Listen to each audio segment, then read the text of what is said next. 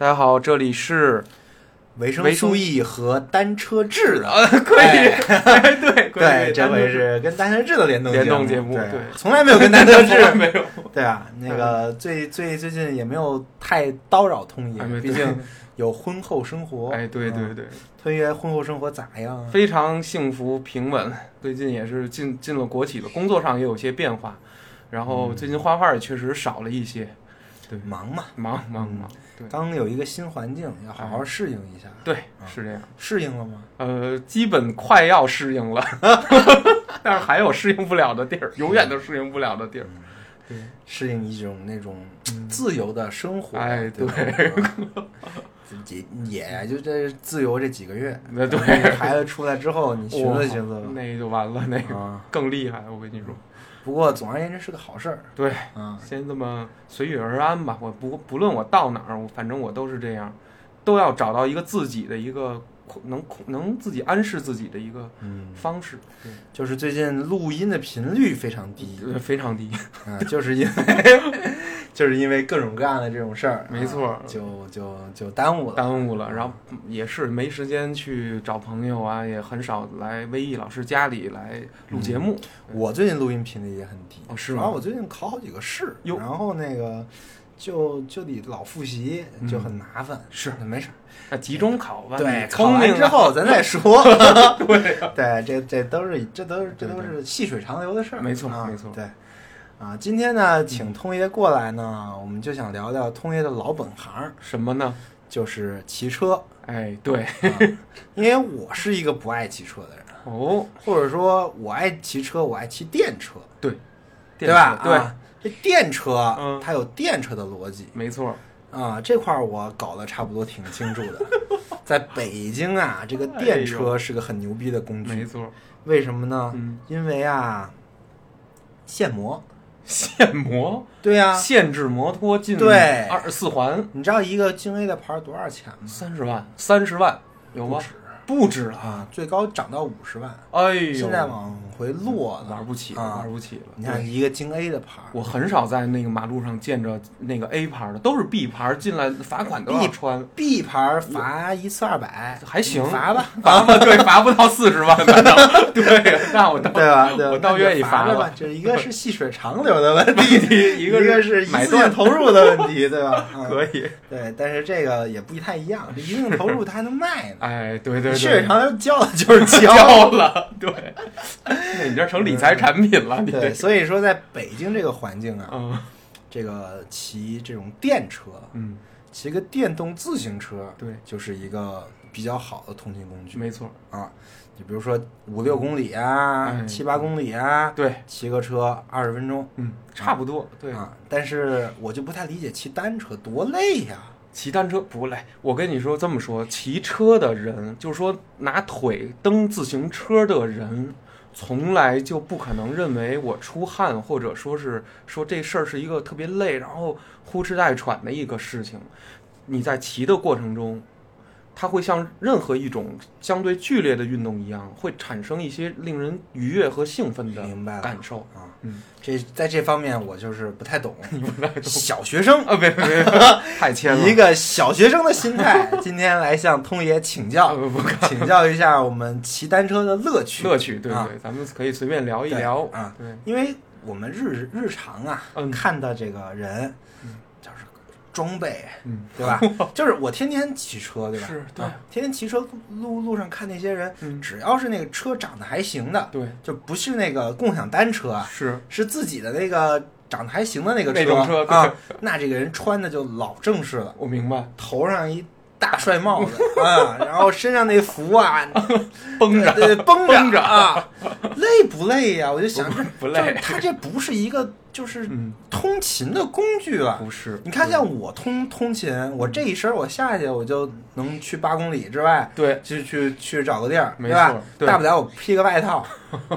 那你那个，你你你你，我觉得出个门就得半小时。哦，你说得特别特别对。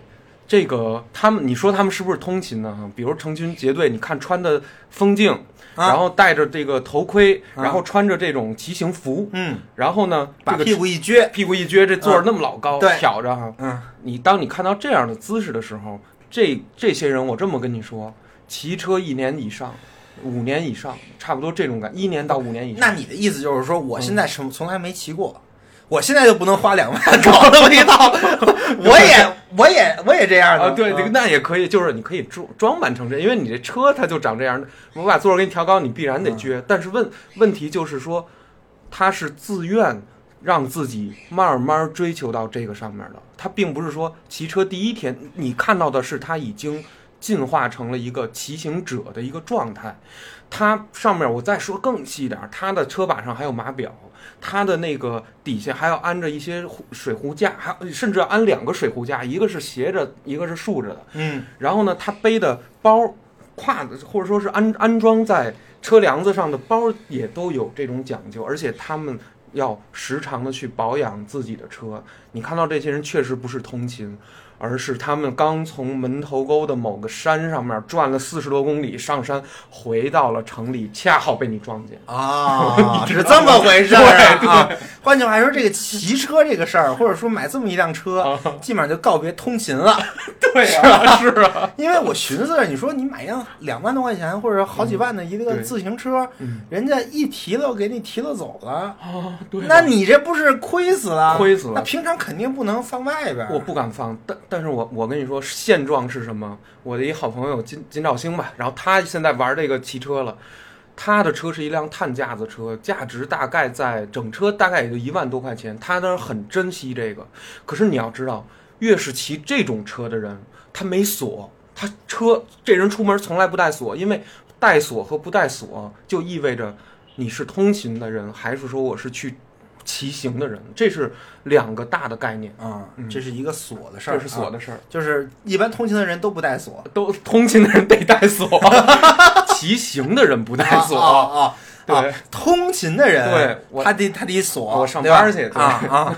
但是骑行的人，不带锁，他不带不带锁锁，因为他的他要展现出来，他要彰显出一一个一个事情，就是我要告诉你，我后面大概有一百多公里的路，我我打一个来回儿，我再回到我的住所，这是我今天干的事儿。所以我无论去哪儿，我都是临时把车停靠在某一个地儿，我买水补给，还是中间打尖吃饭，啊我我明白了，明白吗？你说的这个就嗯不是一个、这个这个这个车了，它是个运动运动了，对啊。对，他是把这个事儿当一个运动去做的，而不是说我去去个什么地儿一个工具，对对对对，啊太对了，你能理解这是一个很大的区别。区别，这是有啊区别的。对对，那么问题就来了，嗯，我这个运动对于我而言好玩在哪儿呢？哎呀，这个只能说有缘者入坑。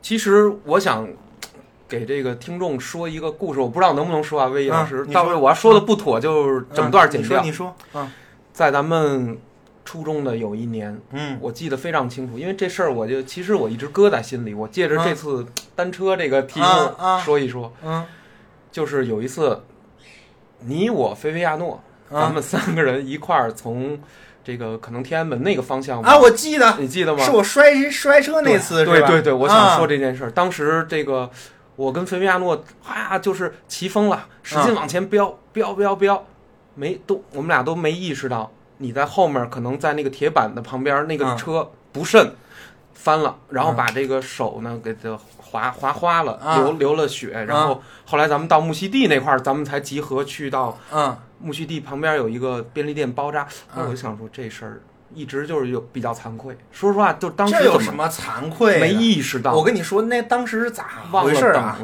我从我妈那儿嗯，继承了一个山地车，还山地车 啊，老他妈重。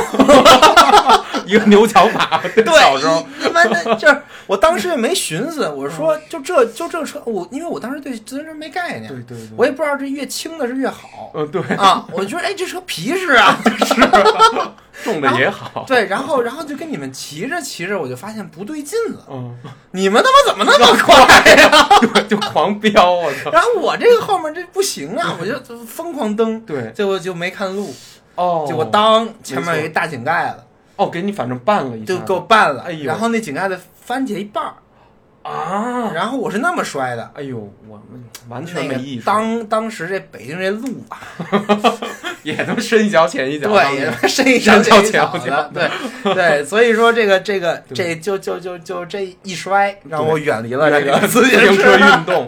但是咱们聊聊这个摔车的这个事儿，嗯。摔车这个事儿，魏魏毅老师，其实我从从小的时候，可能几岁学自行车，一直到我高中这个这么这么多年，我摔了车的次数其实特别多，因为我经常去挑战一些不该挑战的这种骑法儿，因为那会儿也是呃青春期嘛，好奇心也旺盛，创造力也丰富，往往会想追求一些比较极限的东西，一追求就没追求好，完全不做防护。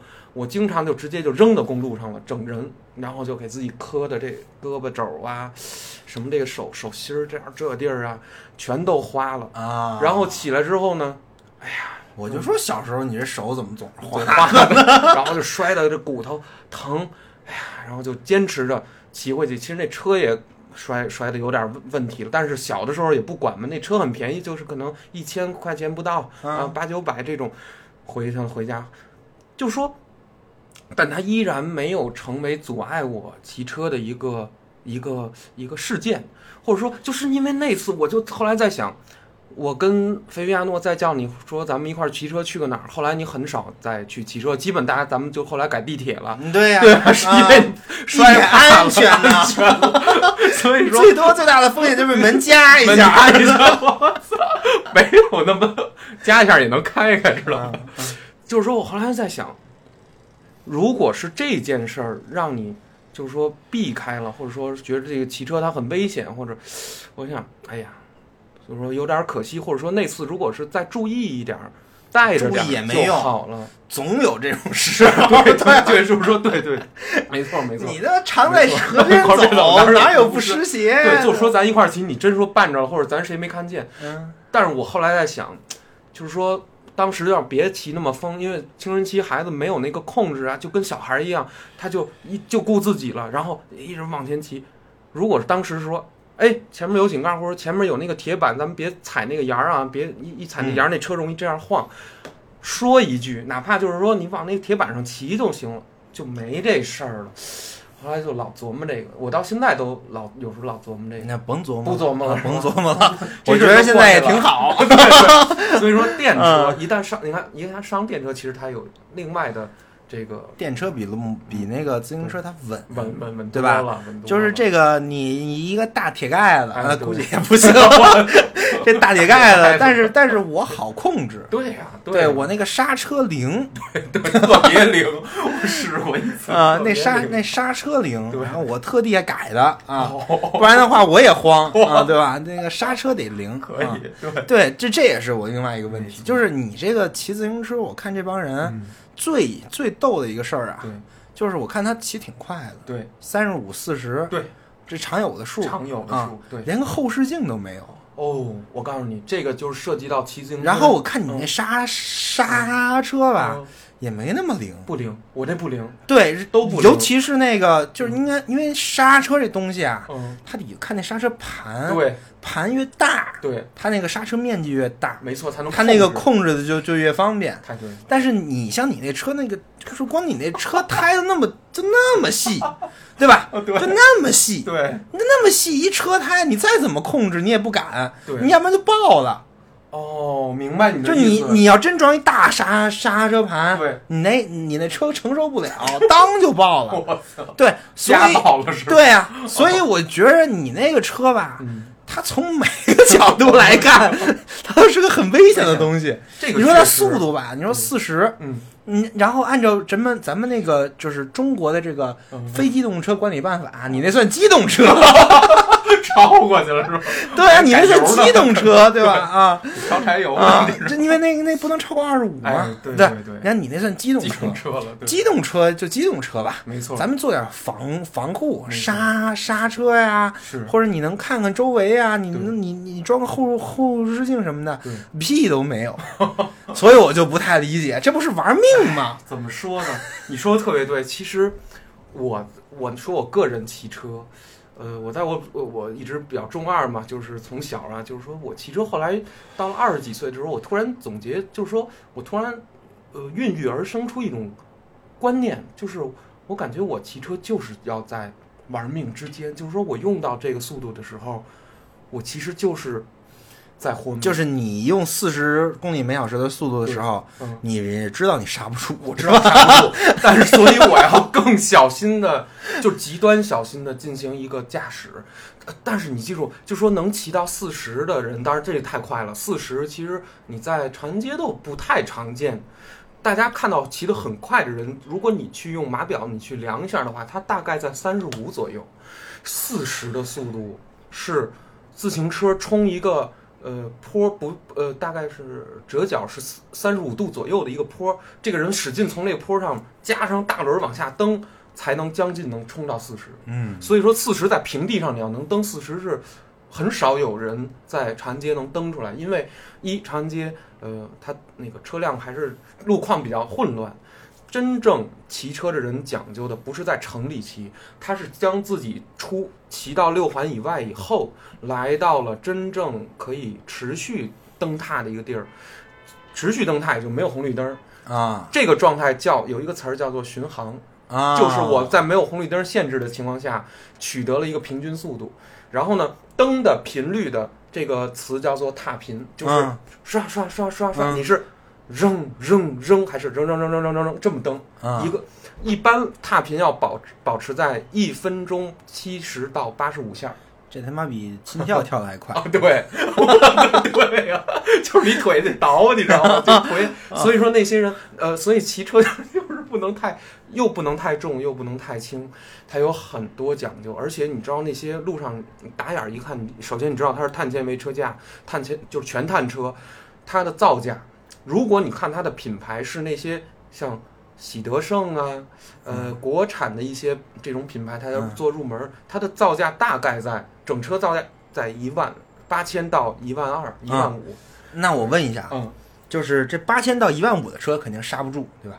刹得住，这个还刹不住，花完八千就扔路上一个，不行，刹得住。这不是八千已经很贵了，不是我我的意思是说，他那个车，你因为它很轻嘛，对然后你人又很重，你你那个轮子承承担那个力量又重想说什么？它肯定刹不住。他是这样，就是说，你看啊一辆车的车身啊是假呃，咱们随便说一个十二千克，嗯，你骑上去，你的体重假说是八十千克，对，对，然后呢，你骑出去以后，你的任何刹车行为都要防抱死。对呀这这能理解吧？嗯对就是 ABS 嘛 ABS，、嗯我不能把这个车在一瞬间给它让这个轮子不动，那你就飞出去了。对，人嗯它有两种可能性，一种是这个你前你后后轮前轮定住了，定住以后。直接人整人就整车揉过去翻了对，整车翻，这是一种；还有一种是你先摁的后手刹，然后再摁前手刹，这个车会进行摆尾啊唰对对对来回摆对，也能把你啊，甩。你那车上还没 ABS 什么啊，连 ABS 都没有。没有 骑车人他就没有想着刹车，其实有一个 他就没有想着。我我说这句话我是出于一个技术啊，嗯我我先跟大家说说，呃，咱们那那行嗯，那我们就把刹车这个选项排除了。你别那那比如说咱们以三十五公里每秒的这个速度对啊，非常快，然后往前冲，哎，那前面出了点事儿，你怎么办呢？前面出了点事儿，你要大概在五十米左右，你要用你的眼睛去看。骑车并不是一个，就是骑到三十五的时候，并不能作为一个悠闲的运动去做了，它要作为一种非常精神集中的节奏游戏去玩儿，就是它是非常严苛的，它要进行，你要听。首先就是说，你骑车戴一耳机，你骑三十五那就很危险。你要听你周围有没有外卖小哥滴你啊，然后你要记忆你你现在这个阶段，比如说你现在这个阶段，你你已经看见这儿有一辆车了，然后你又看见四十米这儿有一辆车了，你还得算你要你？要知道你自己骑到这儿的时候，你要看它的速度，你预判它的速度，我骑到这儿的时候会发生什么，我心里是有数的，啊特别有数。我永远不会让任何车沾到我，哦，因为我三十五千米的速度，一般没有人就是说去来追上我，你懂吗？啊就是我明白，嗯，你你没有人追上你的意思，就是我那个电驴能跑，跑六十，不是你也不为追我而追啊你这歘就从你身边过去了，我也不管你啊。对你不用管我，就比如说你你那对你见着我，你绕过我，是但是比如我骑到三十五了，我后面有一辆车，它我有没有后视镜其实没有关系，为什么？他不会这样我，也不会这样我，因为他在我后面。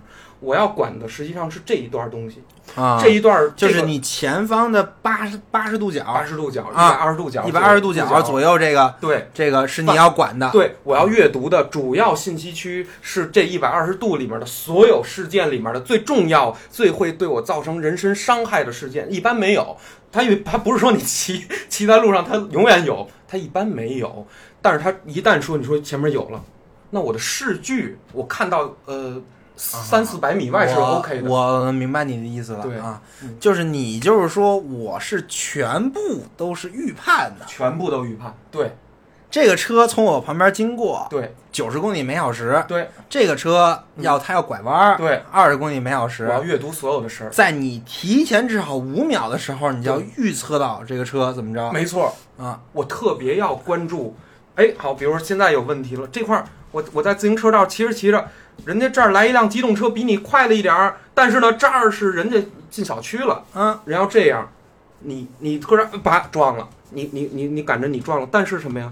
人这儿打灯呢，哦，我就知道，哦，他要进小区，我想到了，于是我向斜后方看一眼，如果我后面没车，我就已经超到先先先轻刹一下，对，然后再蹬，对，然后就可以从它的侧面把它超过，没错，你就让过来了，让过来，就这个动作连。你要做熟了的话，超车尾这件事儿，连轻刹，你可以保证你的速度在三十就直接就过去了啊，就不用去。这种东西就是我在道路上训练出来的，没有人能沾到我的根本原因，就是一种穿梭力。嗯，我经常在高峰期的时候训练自己这一点。但是，童爷，嗯，万一那车没打灯呢？我跟你说，经常预判错，知道吗？对对，他经常不打灯，然后他就别过来了。但是，所以要要要看，要你知道盯哪儿吗？这种时候，你心里会想，他 OK，他他有他的任何一个行为，你要我明白你意思了，辑就是你看他稍微有这么点意图的时候，你就要做反应。对，比如说他不进小区，他想在小区前面的马路侧边停个车，把把一个人放这儿，我也能。他这么一歪，我心里就明白了，我就给你让过来，让你过去，就这么一个简单的事儿。其实所这个只是一个情况，但这个时候同时对面又又来了什么跟你呃逆行的什么外卖小哥，你都要想，你是把他逼到，你是把外卖小哥逼到里道呢，那你就是站在外道骑，他不能撞着你骑，他就会这么骑。你要想把他逼到外道，你就在里头骑，他就只能骑外道。所以是这么来，是你引导，你霸权，你在路上的那个位置。明白了，明白了，明白了。对啊，那这个事儿呢，它就是有概率了，有概率。对 对，我可以这么说嘛？你说说，骑骑骑车出事故的概率不是零，对，但是绝对 绝对不低，不绝对不低，对，绝对不低。呃，很多有经验的这个车手在北京骑车，有时候也稍有不慎，但是。我个人的概率，我可以这么说，我后来我精神就是一过了青春期，二十二岁之后，摔车是零次，因为我已经比我在初高中和大学早期的那个时期的骑车风格已经凝练的。特别沉稳了，我再也不去使那些我原来最危险的骑法，我完全规避了。因为我十七岁的时候摔了一次，摔了一次大的。你也是摔一次，我摔一次大之后长大的长见识了。那次对对我造成的阴影就不亚于，可能就是咱们初中骑那次。我告诉你那次摔到什么程度。就是在十二中门口，然后我刚留学回来一个暑寒假，然后我我被一块冰给划，整个车给划飞了，然后这个车的车把把我的这个秋裤外裤都给捅了一下，捅到我这个大腿根儿这儿了。哎呦，这要是在三厘米，这孩子估计就没了。不是，就 我今儿就是另一个结局了。那次捅完了以后，然后呢养了两个月，它它形成了一个。这么大的一个馒头包一样的软组织里面全裂了，然后我整个屁股啊到腿啊全是紫色的，是因为它里面的毛细血管被炸开了，然后就就缓了两个月，瘸着瘸了两个月，然后等缓过来以后，我就想啊，我可能不能这么骑车，应该正常的骑。到了，没学过交规吗？科目一刚刚告诉你，雨雪天气 速度不能超过三十公里每小时。我不仅超，我我压在冰面上超来着，然后我轻轻捏了一下刹车，我一下就飞出去了。就是冰面上你骑车捏刹车，它它的摩擦力完全是你没有体验过的一种全新的。是啊，你的轮子窄呀，对，一下子窄，你这这这受力面积就那么大。对，那，哎呦，那次以后，到了后来二零一几年，我彻底回国了，工作了，买了自己的自行车以后，我就想说，哎，我还是用正常常规的方法去骑吧。就非常稳了，没有这路上没有什么事儿。那通爷，嗯你是更喜欢这种，嗯，在路在路在路上穿的，就各种躲的那种感觉呢，还是更喜欢那种一马平川、疯狂蹬的感觉？我喜欢穿梭的感觉，我不喜欢一马平川的感觉，因为我在我骑车的经验里啊，其实有一次我骑了一个一百六十五公里。是一个周五，那会儿我我是去年的事儿，去年的秋天，啊，现在天气差不多，呃，比现在冷一点儿。我那天早上四点二十起床，然后呢，从北京的这个西城区，第一站骑到了北京王府学校，嗯，就是昌平区的北京王府学校。然后呢，向向北骑骑进怀柔，又从怀柔骑骑到密云，向向东骑骑了十公里到密云，又怀柔骑到密云，然后从密开车都得三十多公里。我跟你说到这儿应该是八十七，然后呢，从密云骑回顺义，从顺义骑进朝阳，然后从朝阳骑回那个妻子的家里，然后他那儿做了个咖喱饭，我就算活了。但是那天我膝盖已经废了，就是两个腿，就是我后来一两暴力骑行，暴暴力骑行，暴力啊，是骑着我这辆，就是今天这辆大行啊，紫色这辆一百六十五公里，这是我人生第一次去骑这个，是我在想说，哎呀。玩这么一趟，试试自己是不是能长途骑车。嗯，但是说实话，因为赶时间也好，因为车况的这种问题、路况的问题，我感觉非常的痛苦。全程因为只有我一个人，所以我去找厕所也好，还是找补给也好，都都我都不做功课，你知道吗？就像一个炸出了一件什么事儿的人，就是说第二天就说走哪算走哪算哪。就仿佛你第一天你还在这儿城市里待着，第二天就告诉你你必须翻越喜马拉雅你才能活下去，然后于是你必须翻越喜马拉雅，就是你没有准备，你没有知识，所以我就骑了一趟，但是也算葫芦下来了，但是我就觉得太痛苦了。比如说去郊区骑车，你会遇到几个问题：一，路况不一定很好，那肯定的，对，都是石头渣子，然后会有那个没有自行车道的地儿，嗯，然后呢还会有那种巨大货车，然后。四五排，然后载着很多的那个。对呀，那你是超的还是不抄的？别抄的了，我肯定得让好吗？我操，这我还别人家，我操！你行，你这六十也许也许行，我这算了吧。我这小破车，我操，我这么点一轮，我别人家。你躲着，我躲着，我躲着，我就二二十寸一小轮，我别了。对，所以说，但是实际上骑行这件事儿的终极目的，是一个人他可以在以。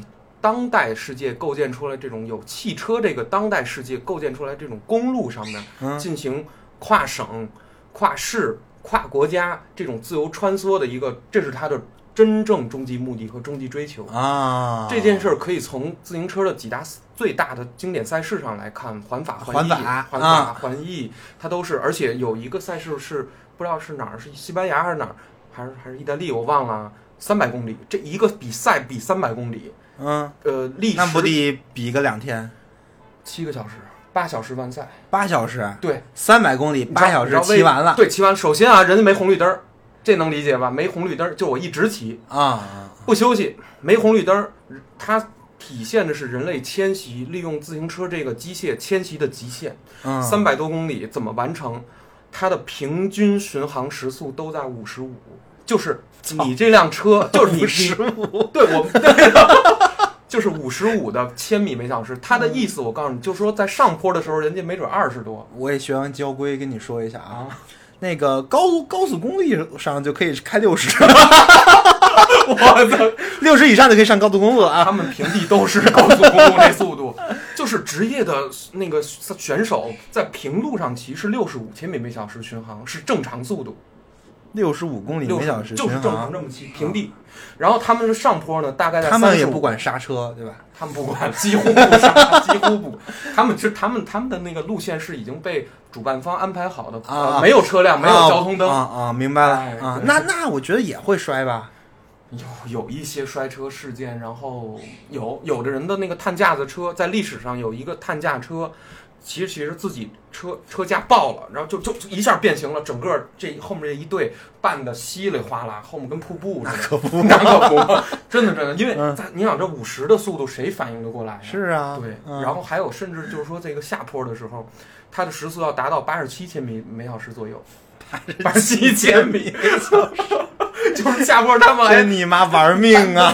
冲，你知道吗？我哥那车架子，我操！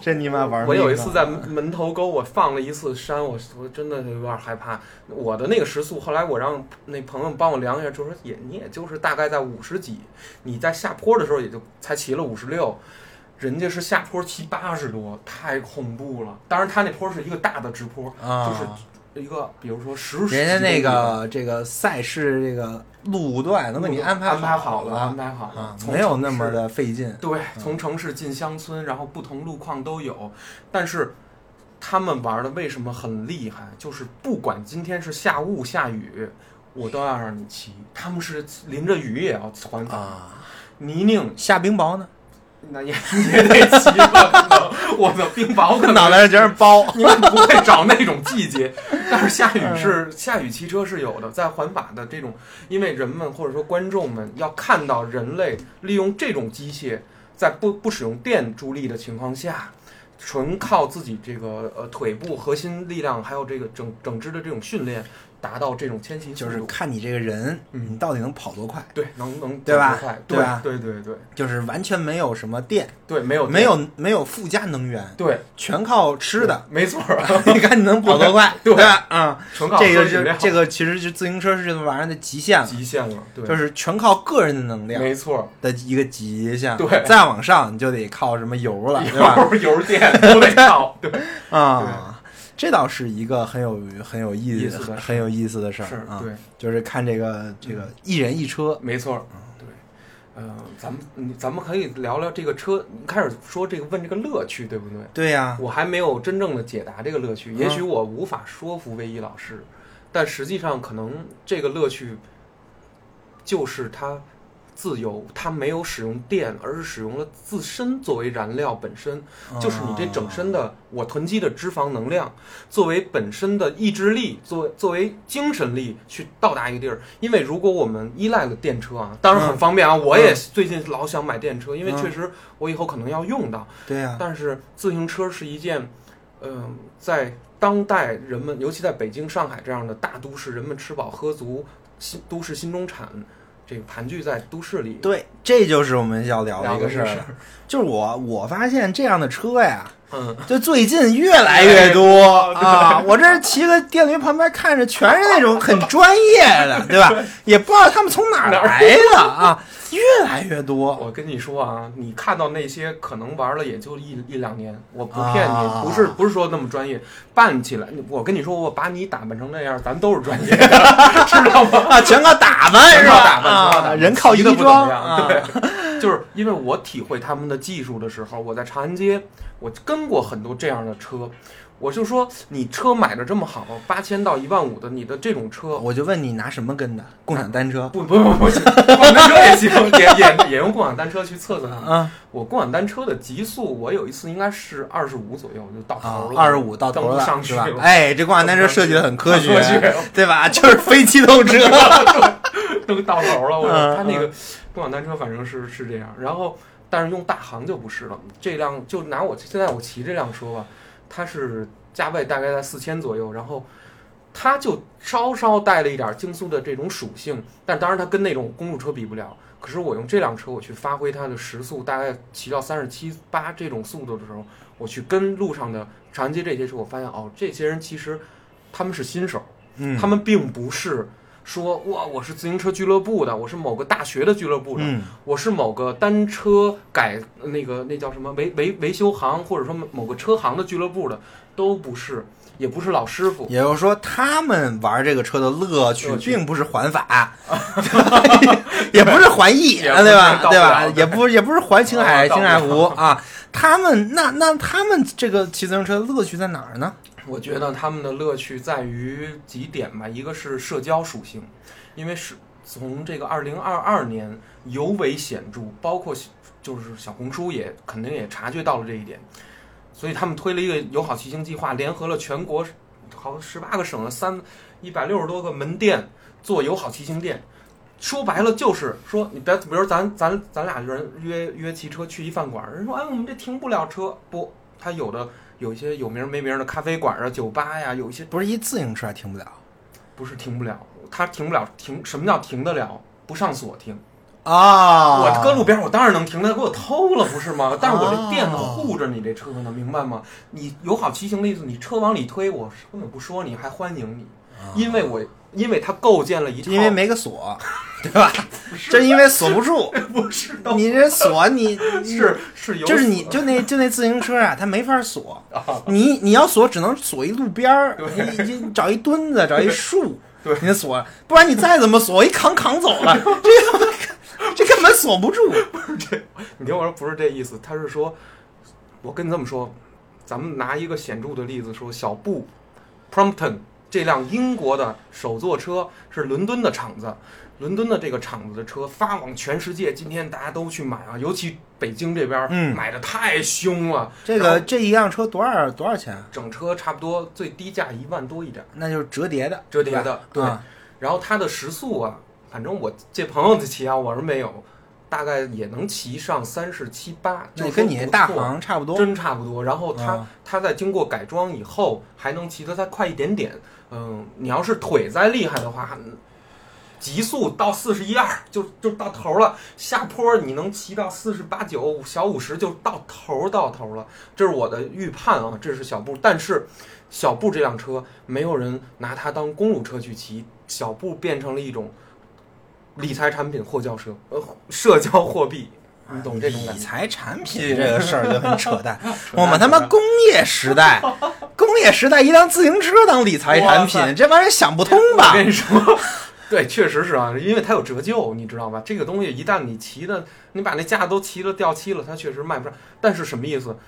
比如说买一个游戏盘哈，呃，五百买的，我可能两百卖了，但是一辆小布，比如说我一万买的，啊。我，没准一万一、一万二还有人收呢，它短暂的有金融属性，有金融属性，啊对。对吧？对。对，但但是这玩意儿呢，它毕竟它是铁，对对对对对，碳碳和 铝，对啊，对吧？就这玩意儿你要仿，其实也没什么难度。没什么难度。哎嗯，但但是它不是这个问题，是说，你看啊，我要描述的一种状态，还是那句话，我构建了一套视觉上的、平面设计上的啊，那你的意思的话，那就跟奢侈品有点像了，哦，对呀、对呀、是吧？那奢侈品也是升升值，但升值义义对，但是但义但义乌那全是一两百的，对吧？但是它能升值，当然啊当然，你挂上那个牌子，当然小布他他鼓吹他什么手作呀、什么手汗呀，这些都是呃伦敦发货。这个首先说没没有问题，只要它不是仿品，它它的工厂都是就是在伦敦做，它相当于首先它最值钱的地儿 Made in London，这个就是英国造。首先这是小布的第一个事儿，二零二三年了，还还在追求这个啊，追求这个日本造、英国造。OK，啊行，那就行，我理解。然后，然后呢，这个车很金贵。然后呢，其次是它有一个专利，就是它折叠的那个姿姿态是小布自己研发的，啊大跟大行不一样。我明白，对，就是它折折折起来，这一折，然后你拿来一推，哎，哎，这功能呢，嗯，其他车没有，没，有。然后大行的折叠还是那种这一下就标志出来了啊！你买的是这这个车，而且当我推着这辆车上什么北京这些什么 SKP 那那种好的商圈去遛弯儿的时候，我相当于在遛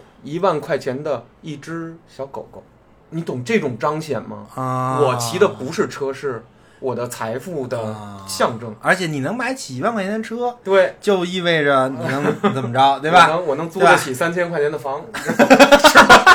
就就是这么回事儿。不是不是，咱我胡说八道啊，这这我应该。我我应该明白这是啥啥意思这就是一奢侈品。奢侈品，啊都市新中产的一个新标志，它是继飞盘、飞碟和那些东西之后的一个，在疫情这个特殊的历史时期孕育而生的一种特殊的这种中产标榜自己的新需求。明白哎你要那个时候真开一辆车出去，你还得那个那个那个证儿，对吧？啊，但是你骑个车出去呢，没人管你啊，对，没人管你，没人管啊，对，这就被人钻了漏洞。戴一连口罩都不戴。对，然后这玩意儿，哎，还有还值钱，还值钱对哎啊，而且到了最近的我，我有时候在这个一些呃北京的最近今年办的一些活动上，我经常能看见他小布都是这样。他为什么不上锁？不上锁的原因不是说它没法锁，而是因为我这辆车不是用来锁的，而是用来它是作为一种城市装饰来来用的。啊我好看好看，我放哪儿都好看，对我我是摆在你这个场景里的，哇，就是这种哇这种就上升了艺术价值艺。术价值。比如说啊，我这举不恰当例子，比如说咱随便买一个什么九号呃公牛，我也摆在那儿。当然，九号公牛有特别漂亮的车型，嗯五五六千、七九千那种，嗯，它有设计非常牛的那种。但是，当你摆一个小布，或者说一辆，就感觉就不一样。你不感觉不一样？因为你买一个电车呢，最便宜的也就两三千、一两一两千，对吧？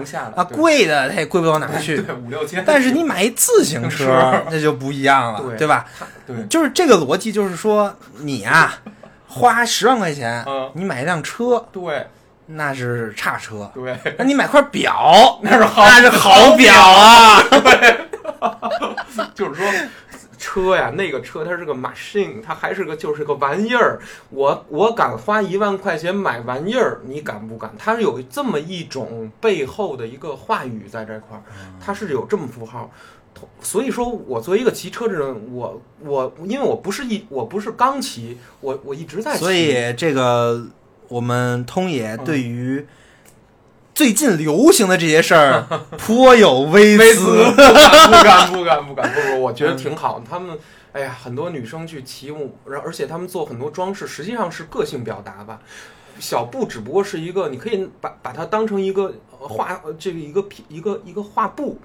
你会看到现在小布是改装过的小布，他会把什么车把的一些颜色呀，还有一些小挂饰啊，都改成他自己认为啊，它值得彰显我身份或者说我的审美的一种一种东西，一个很漂亮的一个一个二十这个跟奢侈品又不一样，你还能改，改我还能改啊，对对吧？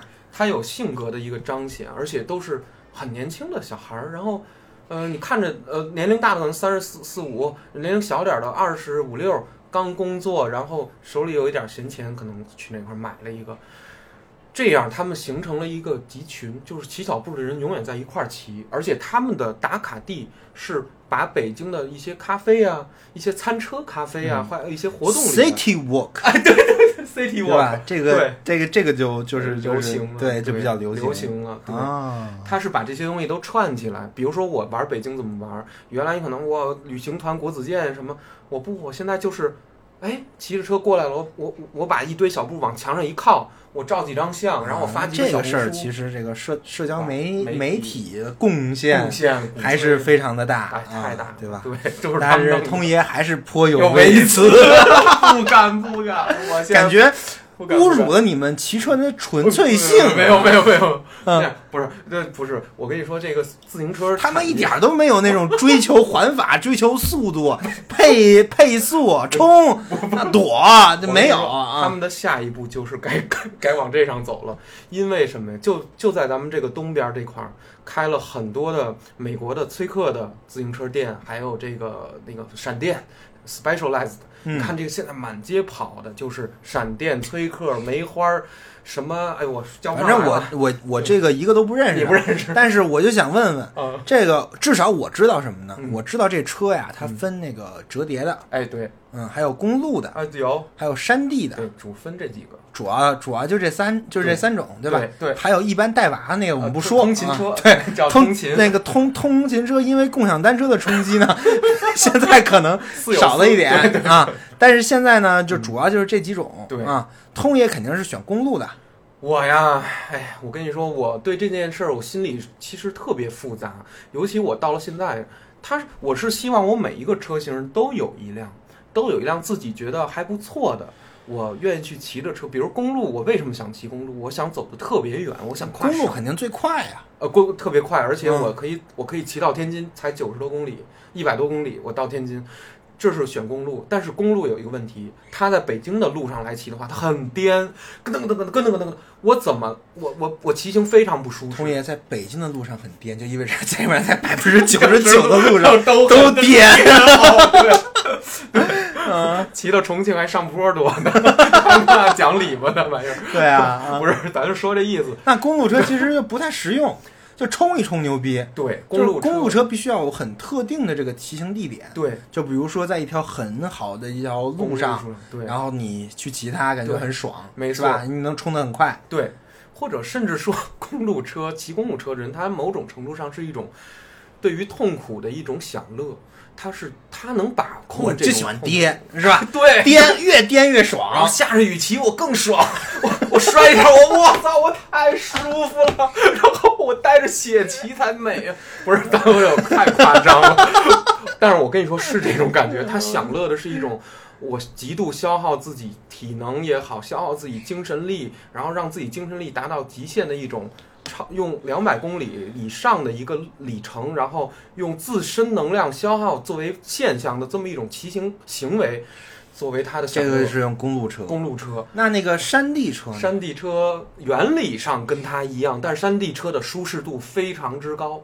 当你把它的那个前叉的那个、那个、那个、那叫什么来着？减震锁给它呃松开以后，它就你一刹车，它噗呲噗呲，它有这个。哦它它有一个减震，对，啊。且它的胎厚可以达到这个这叫多少八厘米，它它有嗯。八厘米胎，有那个沙滩胎，沙滩胎不骑了，就八厘米胎能达到这么厚，嗯，这样导致你在这种呃所谓他们骑行叫烂路，烂路上你骑的话也感觉但是山地车重吧，山地车，我想大概二十八千克，十八千克，山地车也有碳纤维，全碳山地。山地车碳纤维，上万，崔克就是这样，但是你碳纤维这东西本来脆呀、所以说就是。这个东西就见仁见智了，就是它轻，你你一捏那山那个碳呢，是情它散了呀。你山地车就是去那种那种叮叮铃咣啷的地儿，那叮叮咣啷叮叮咣啷的，一个不是你说的啊，那个那个好的探车，咱们还是公路骑探车，有公路探车。你说的山脊山那个山地山脊山地车是另一种，啊、那种车可不是。一般可不是用碳来来做的，它还是要用最用钢、用铝、用钛都有，啊、但是它是混合。明白了，就是给你用用一种新的材料，对。这种材料呢就是硬，对对对然后摔不了，摔不了。啊而且还轻。对，而且我还能、还能各种玩一些花活儿，那那个是另一种车型。咱们说就是说一直能往前骑的山地车。这个也是一种玩法，对因为我经常经常看一些视频啊嗯，什么红牛那种哦，对你知道吧？那个这是从一山上啊，就从山上下来。对，你有有你有几种选择？第一种呢，你可以走下来，对吧？第二种呢，你骑车，对，骑车下来，我觉得很溜，因为你这个车对于这车的把控能力，你需要跟走一样。对对吧太强了啊那个，，这个很牛逼。那个你你一不小心，你就是第三种下下来，轱辘下来的，滚山不死，罗对吧滚山对啊，对，这这这这这这个这个就很溜。哎呀，就是红牛这种赛，我觉得就是很溜。对，他他的意思就是我给你出钱，你出命。对对，不是人极限运动啊，这不是出命。当然有有练伤的，那是很正常。人家练的时候肯定是在一个室这个封闭的一个室内的一个模型上去练他的这个特技。他不是说上来就就跟山里玩啊，但是他确实很危险。但是你要记住，就是在电视里能转播的这些但是人，我觉得玩这种的，它的逻辑跟你玩公路车就不一样。完全是他玩的是那种更极限运动的，就跟徒手攀岩啊，对像像像像像这种什么爬山啊、穿越无人区啊，对感觉跟这个很像。哦，那是山山底速降，他们管通爷，你玩过这种吗？没，从来没玩过。我操，这个不敢。法国法国有很多人玩这个，它其实更接近跑酷运动和摩托车的对对这种越野对对赛事对对对，你知道吗？嗯它实际上是一种，比如说，呃，我怎么在这个自行车和重力这两件事上做这种艺术上、技术上的文章？对，对，它它有做的好文章那就是牛逼，做的不好文章就是死。种 或者摔，啊所以他们得穿各种的护具。但是你看，就是现在人骑车，当然也因为一一旦上山什么的，大家也要戴护具，什么这种。包括我也是，我我从小到大骑车没有说戴头盔的。我就在想，我好像不太需要这个，因为我从来没有因为把脑子好像摔坏了呀什么。啊，是是，不是？一旦有这种情况，你就不会坐在这儿跟我们录播客了。我可能说这句话的时候脑子已经摔坏了，我我就觉得就是说，当然必须得戴头盔啊，就是你要去远道骑一百多公里。我童年咱实话实说，你戴吗？我不戴，我不戴，行，我明白了啊。因为这个是我的一个理念吧。当然，这个理念不太好。对，这个也是一个我想问的事儿。对，就这帮人穿那么专业，有这个必要吗？说实话，他们穿他那个骑行服就比你穿这个大裤衩子要快点儿。快了一丢丢。呃，在骑车骑到了三十千米每小时以上时速的时候，有一件事儿开始左左右了骑行的速度，那就是风阻。这个物理量是作为一个最大的阻力，然后它后面自行车所要攻克的所有问题都和空气动力学里的风阻有关。它无论为什么躬身骑车，为什么车要做流线型，为什么车把不做成圆的，要做成一个平把，就是一个跟片儿似的形状，啊它都为了要切风，啊，我就说为什么这些人屁股他妈的撅那么老撅撅那么老高，然后天天窝着，对，对，这这不累累吗啊非，常累。那我一小踏板儿，我这这 直着多他妈舒服啊！那那你要是二十千米，你就是你瞎骑，就是闲骑可以。你要是上了三十千米，就是说你要认真的去骑一个很远的路，然后大家都在一定的巡航速度的时候，比如说呃这种新手新手局就是三十三十，大家都骑三十，一个接一个的屁股我。明白了对。啊，就是我觉得这个东西累，嗯，但是他们是追求累，追求累的享乐，啊。对，追求一身大汗以后消耗自己的一千零就很有成就感，成就感看到自己一下能骑到三十五、他们用软件四记十 G 对啊，对，然后哦。见证自己的进步，见证自己速度、巡航速度的进步、极速的进步。同样的坡，我今天上的时候可能五十分钟完成，下一次变成四十七分钟了。然后比如下一个坡，我的极速上一次是六十，我这次是六十八，啊所以说它会你从这点来说，它跟健健身有点像特别像，就是一种运动。对，啊。它它是通过电子设备、码表和这个辅助的 APP 来进行对自己身体的一个认知。就是说，我在自行车这个构架的这套玩法里，我是变强的。然后我是通过他们，甚至其实潜意识里有一种对自己不不光是对车体讲究轻量化，而是。车体这个机械轻量化以后，它反映到人身上了，他人开始变得要减重，就是说，比如说像我，我现在可能体重大概在八十八十六七千克，啊那你这个骑就战战略是，战略是人都六十几？从两个方面战略是，一个是你整个的重量战略式对，一个是你风阻也大。大一坨儿是吧？我这反正我是呼噜呼噜呼噜，什么玩意儿？黑麻袋对吧？那不太行啊，这就得剪。这得减。就说他们实际上在潜意识也改变了这些骑手们他们对自己身材的一个要求，然后他们也会关注自己大腿整个这一块肌群的这个训练，还有核心的这个训练，然后他们也会从新手就是说从哪发力，比如说是从腿发力一直到髋发力、髋腰发力的这种一点一点的认知，最后他们骑到了一定份上以后，开始觉得说。店里的车不能满足我了，我要自己定制一辆我的车，所以又引申出一个行业叫做呃那个 fit fitting，f i t t i n g，嗯，什么意思呢？就是定车的定制，它就相当于你去做西服，比如说给魏毅老师做一身西服，我不可能从优衣库里面拿一个呃大码的直接给你罩上，他会给你量你肩多宽、臂多长、腿多长，它有一系列的将近七八十个数据，然后呢就跟你配眼镜儿一样，最后给你量量量量量来量去，最后说这个车架子最适合你，风阻最小，啊你的骑行姿势最不伤你的这个关节。这这往后就高高精尖高了精，尖了，那个这已经开始什么流体动力学什么这全都有，对，一直有。所以说现在自行车也有瓶颈，就是这套机械它玩着玩着玩到顶儿了，我还有什么可升级的？没有什么可升级了。可以用电呢。那不是一事儿，你电助力我还用你灯啊？那你是人都上一百了，你你咱俩是班，你一会儿起飞了，你知道吗？不是不是说用电啊，他所以说现在玩的东西一个两个方向，一个叫材料学，就是最后的倔强，最后的倔强，什么东西都升级了，最后的倔强绝对不用电。对，一个叫材料学，有没有更轻更韧的材料？这是一，然后还有一个就是说有没有。更怎么说呀？就是对你说对，是用是用电，但是它的电子元件并不是作用于它的这个灯。电子元件是为了轻，是为了轻和，比如说我控制变速器的那个智能。我操，这个就厉害，就电变。现在开始给你玩这个，然后在一些刹车上面，他又去琢磨，我除了这么刹、碟刹，还能怎么刹？他去琢磨这些精细的东西。所以现在自行车的最高的这种。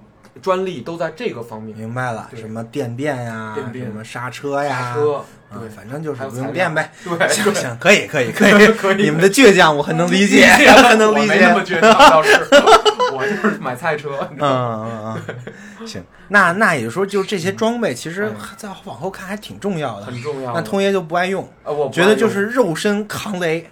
对，因为什么？就是我穿骑行服，其实我穿过一次，我可能是因为它。胖了，然后我穿上以后，怎么勒的我勒的，而且这身材特别不好看。我这一个大圈儿，哇，背着，我腰还弯老低。然后，哎呦，我后来再也不骑了。然后这儿呢，裤裆这儿也是绷着一个特圆，显得不好看。我后来不但是我觉得这个运动啊，嗯，它虽然是个很好的运动，它能减，它能能减，它能减脂，而且有个目标，对，很好运动。但是我觉得这个运动是对人身体有伤害的。哎呀。长期来说有我的膝盖半月板，其实 第一是半月板的膝盖，对；第二对于男性而言可能特别有 伤害。对，你想啊，你就是就是你那座呀，嗯，它是一顶着的，明白明白。这玩意儿呢，你骑多了呢，它一磨，不是。然后呢，你这个充血，然后你充血了之后，它更磨，对吧？然后你这地儿吧。你骑习惯了就好了，你知道吗？这这这玩意儿习惯了，是不是就不孕不育了？不 不至于，不至于，不至于。这个骑行的人啊，呃，确实有这种统计，呃，或者说是有一些科学的这个论论证，然后来呃对这个自行车行业进行打击啊，确实有这样的论文和这样的论述也好，它是隶属于某些这个怎么说？它是有一定目的性，但是。有没有这个事实？我相信它是有的，因为我从小到大骑车都有这个感受。它确实有一点。对，你想这事儿是能不用论文，你自己能感受到了。就是论文都写的晚了，你知道吗？我 我感觉我初中就是这觉得，就是对对这个男男性会阴部的这个损害，或者叫前列腺的这个过度的这个就挤压，它是确实是有，尤其在这个男男性在发育期间。要不要让他就是疯狂的去练自行车呀，然后狂骑这种呃八十多公里？其实这个东西见仁见智吧，就是他可能会对呃性生活或者是性的能力造成一定的损伤，这个可能是有的。尤其到了哎一个欲练此功，必先自宫，不至于吧？不至于，不至于，不至于，不至于，绝对不至于，绝对不至于，因为。它它大面上来说是一项健康的运动，嗯嗯，然后在都市骑车人，其实为什么他为什么要说 最后的倔强里面，就说我不靠电吗？他最近跟现在很炒炒的很火的一个概念叫碳中和，我用电我也新能源啊，我也不是说我后面装一大油泵，不是你。你电它，你你看电它不也得是火力啊，核核电啊，或者说它也得有一个什么？但是这个呢，我纯靠吃就能获得能量。你你转化率低呀，是低。你跟电转化率怎么能比呢？真的对，夏天冬天都骑不了，就太那种，就就就是冬天。呃，我我想说什么？它就是对你这夏天冬天怎么办？我就不太我就不太懂。彻底放弃了，尤其冬天，我我骑不了车。冬天骑车是完全在在穿在装备上完全是另一项技术。当你在一个零下十五度左右的北京的冬天想要骑车的话。你将要付出的代价就是你的脚上面，如果你没有穿两到三层袜子，你是无论如何都不可能通过你只穿一一个一层袜子和你的鞋来御寒的。我试过一些关于就是说户外营地鞋管不管用？不管用。冬天里面加了一层绒那种 U U C U G G 那个靴子管用吗？不管用。天不烂的那个靴子管用吗？也不太行。鞋最核心的一个功能叫透风。那完了，不然的话，你那个脚是臭的。我知道，你明白吧？我明白。那你不能要求鞋有完全不透风的鞋，那就完蛋了。所以说，在零下骑车，你的脚会在五分钟左右体会到冻伤的那个前兆，就就开始疼。然后再过五分钟，就十几分钟以后就非常的疼，你就在想，哎，完了是不是脚快坏死了？其实没有，但是这个疼痛感就会一直持续。直到你把鞋脱下来，然后重新把脚暖回到一个正常的一个温度下，你再去骑。所以到了冬天骑车，我现在百思不得适合骑车的季节就是春天、春天、秋天、夏天有点热，太热了。然后夏天的话，大家骑骑车会带那个凉袖，会把这个包上，讲究一点，就是说呃别晒着，别晒着。对啊，没错，也就这样了。下车下就是下车，夏天骑车不是太享受。他享受的是一种痛苦，一种暴汗，或者一种自虐吧，或者甚甚至是有这种倾向。所以要骑车的话，就得去一些四季如春的地方，比如说昆明啊什么的，对吧？啊，去那儿去那儿骑。其实其实不想回北京了。对那那个，咱们推荐点这个。如果说真要是入坑的话，有没有什么入门的装备啊？先换，还是说一你？你一步到位就就得了哦。这个根据个人的这个经济情况来看吧，可以从入门的来。比如说，我想试试骑车，呃，比如说，哎，我看别人骑公路车挺帅的，我能不能试试骑这种车？然后我就是能先骑上，就迪卡侬就行。迪卡侬最便宜的那辆。迪卡侬不是出衣服的吗？迪卡侬啊，你不太了解迪卡侬帝国。帝国，你搞错了。我操，迪卡侬可不是出衣服的。它是一个法企，法国企业，嗯，它是帝国，它的每一个员工都，我这么说，随便拉到一个高中去教体育，他都是体大那种毕业的感觉，都对某一项体育运动具有非常深的理解，才在那儿当员工。你不要，千万不要小看迪卡侬的员工，他们热爱运动，他们是真的对。比如说是，比如这个喜欢冲浪，那个喜欢排球，这个是篮球的专家，那个是网球专家，但是他去卖这个东西，而且迪卡侬自己有自，其实他有自己的高端线和他的入门线。我所推荐的就是你它的入门，就是两千九百两千多，你就能买一个那个凤凰永久行吗？不行，我觉得不行。国产车，我我我我可以立刻回答你，就是他已经几近灭亡了，他已经。他已经完蛋了，因为他甚至竞争不过台湾的巨大机，就是那个捷安特，他叫那个。对，捷安特我听着不错啊。捷，他是台湾厂，然后呢过来的，大航也是台湾到美国，所以现在大航管他自己叫美国，他也呃，韩国韩裔韩国的亚裔到美国做的品牌，竞争不过这些，甚至竞争不不过那些深圳新起来的什么嘉沃、飞鸽、永久、凤凰。它没有，它因为过度外包，导致它的车的部件的生产极度缺乏管理和和监督，嗯，质量是每况愈下，排排坑了啊，啊排坑了，那多了咱也不说了，会有什么 会有什么那个这个律师函，能能胡说八道？嗯嗯，我说的真的是现状，因为到比如说，你看咱们像呃最早西边那个翠微大厦。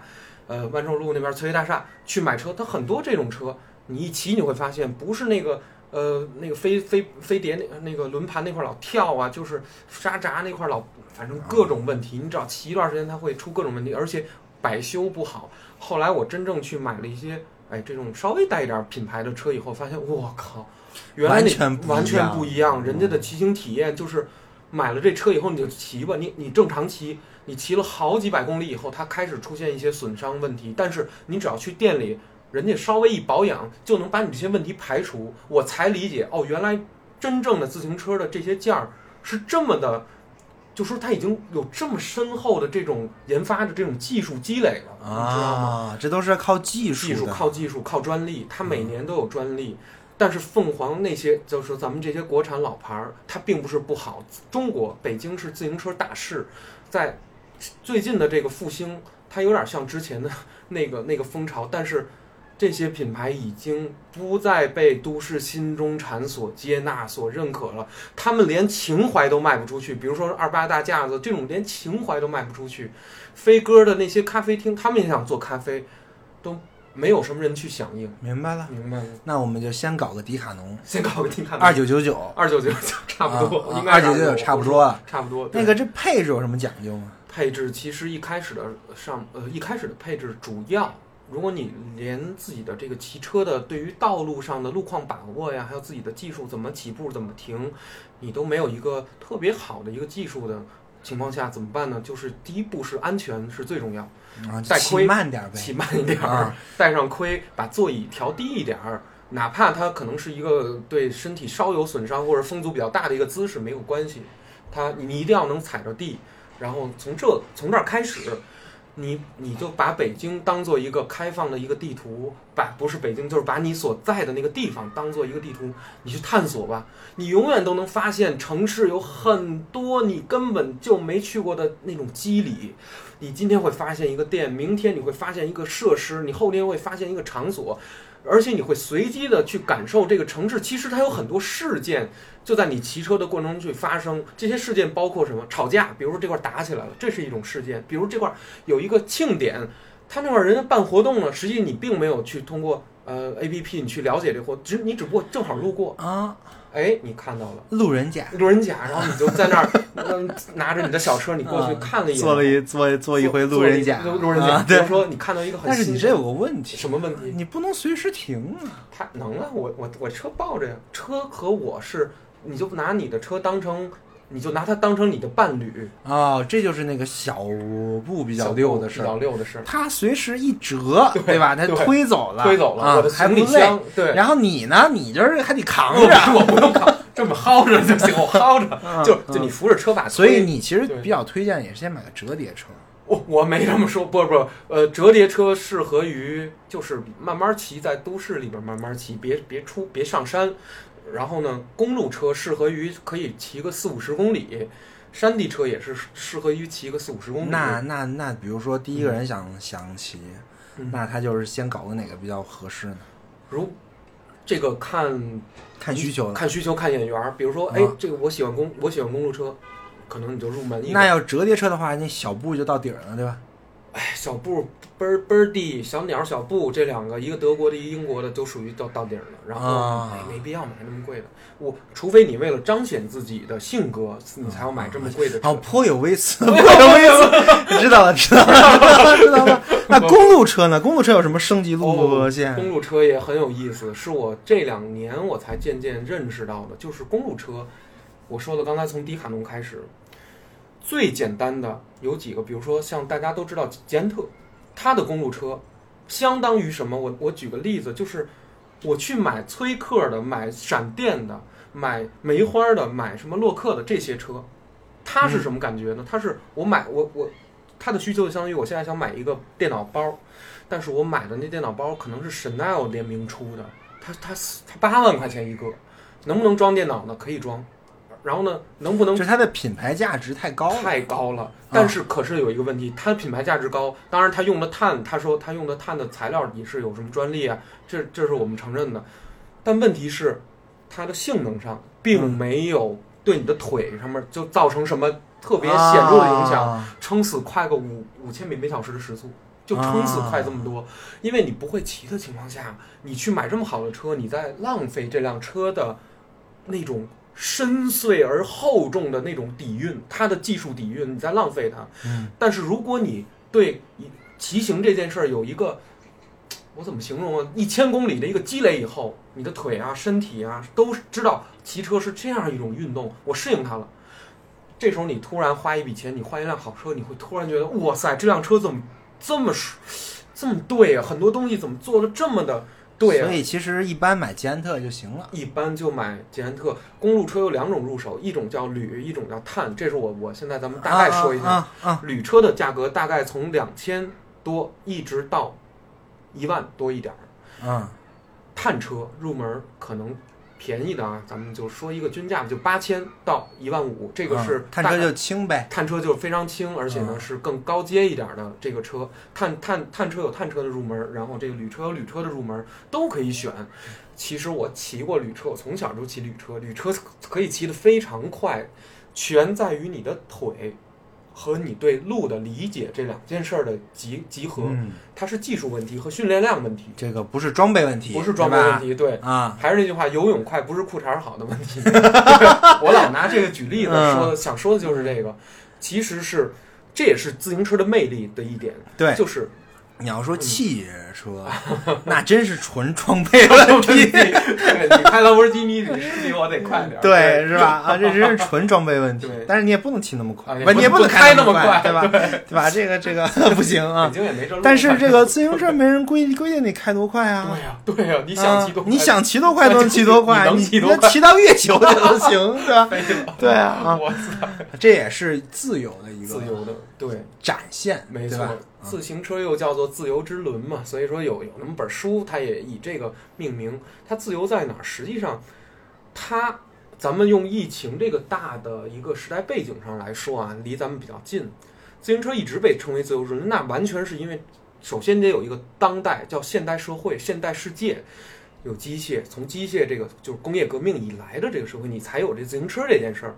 之前人们的自行车起源都在马戏团，没有人想着我在这个路上骑，为什么？因为欧洲是大土路，我咯噔咯噔咯噔，我骑我怎么在村落里面嗯弄奶奶酪啊，什么牧牛啊，我干不了这些事儿，我不会去。我看演出还行啊，玩一下，它是一个大玩意儿。但是我修公路了以后，这个一下这个历史是就变化了，啊，就首先得有汽车，得有汽车，它得有那个公路，公路得有柏油马路，对这个路相对平坦了，平坦了。你这个自行车就发挥的空间了，没错？啊，从一九二零年以来，这个自行车就在这个西方社会开始迭代，它的技术开始迭代。哎，你今天用用碳啊，不是 你你今天用铝，我明天试试钢，后来试试铁，用不同的合金做不同的特别奇怪、奇形怪状的设计，最后。最后，最后，最后，通过时间的这个遴选，这些经典的款式才被留下。就今天咱们享受到的，咱们在街上看到所有自行车，都是被时光、时间筛选过好几轮的，嗯最终留下来的精品中的精品的车型。这就是我们市场经经济的一个核心。对，它把那些不不适用于的这个相对来说比较弱势的东西，它淘它淘汰掉了，淘汰掉了。最后留留下来的都是精品。对，对吧是这个意思。所以现在闭着眼买，是吧？对，现在可以说闭着眼睛买。但是如果咱们说的具体一点的话呢，想骑公路车的人可以从铝入手，逐渐入碳，这个是一个大的思路。啊，那我先买碳行吗？先买碳行，只要比如说你有钱，你可以买一个很贵的碳。当然，你可能一开始骑不出它的好很很，很很很贵的碳能到多贵？十万？有十五万、十万都有。然后，呃，两如果是品牌溢价的一些牌子的话，大概起步就在两万以上了，啊就是三万左右了。这是起步，然后再往上走就是你改装了，然后呢，你就跟你换那个最后你再还要定个定个制，那对是最贵的，对是吧？啊对，比如说我可以加六十四 G，我一百二十八 G 内存，然后那个 RTX 四零九零 Ti，然后这个 这个有点区别啊，为区别在哪儿呢？嗯，加这个东西简单，但是其实你那个自行车它是做减法的对，，它是怎么着才能把那个重量给减下来？对，那这个事儿挺难的。越花更多的钱，还为了减这个重量，对呀你知道吗？就是说特别，你能花一万块钱，可能就减，就可能就就就减五百克，对对对对，对吧？这就是这么回事儿。对，没错。哇啊，一万块钱都哎呀很难，我我就这么说吧。为什么八千块钱的车叫入门碳？是因为它的座不是碳的，它的把不是碳的，它只有车架子这个三角这这个部分是碳的，轮儿轮组不是碳的。那要是全碳的呢？全碳的是轮组、车架子、把，然后刹车那个捏头、那个那个捏刹车那个车闸，以及车闸的走线、内走线，还有它底下的飞轮儿后面的变速，全都是碳。那这个多少钱？两万以上一呃对捷安特便宜的都得两万，捷安啊特全全全碳车这叫全碳车，捷安特的一个小手指头一勾起来，五四五公斤，五公斤，哦五六公斤，五六公斤，差不多五六公斤。那确实能骑得快。那其实能骑得快。对，它的它叫这叫传动比，就是它的那个传动速，就是我腿往下一蹬，就这一下，嗯，它的物理损耗极低，就是追求这个。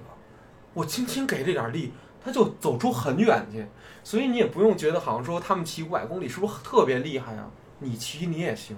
啊，就就我骑他那车对啊，他那个车牛逼啊，那个撅着，对啊。啊啊其实你骑你也行，你只要买买一个就是一万五千以上的一个车的时候，啊，骑个骑个两三百公里对，问题不大你知道为什么？因为五十公里你会觉得它是滑过去的，就是你慢慢一蹬，它就是你慢慢蹬就是二十，慢慢就不使劲儿蹬就是二十、啊，你使点劲儿蹬就是二十七八，怪不得你再使点劲儿蹬就是巡航三十五，啊，你再牛逼你是你是职业的巡航四十，我明白了。嗯，所以这个事儿呢，其实也是有种优越感在。有有太有了，这个东西一分钱也分一分货对是吧而而而且嗯这个市面上有很多的共享单车，你随便超他们，对吧？我操，那都没劲了，那都没，你都不，你都不想，这都跟你们都不是一个世界了。明白了，明白了。共享单嗯车其实在这个车型里面，就是说你要创业的人，他们也说我们这叫限速车，就是要故意要把车速限制在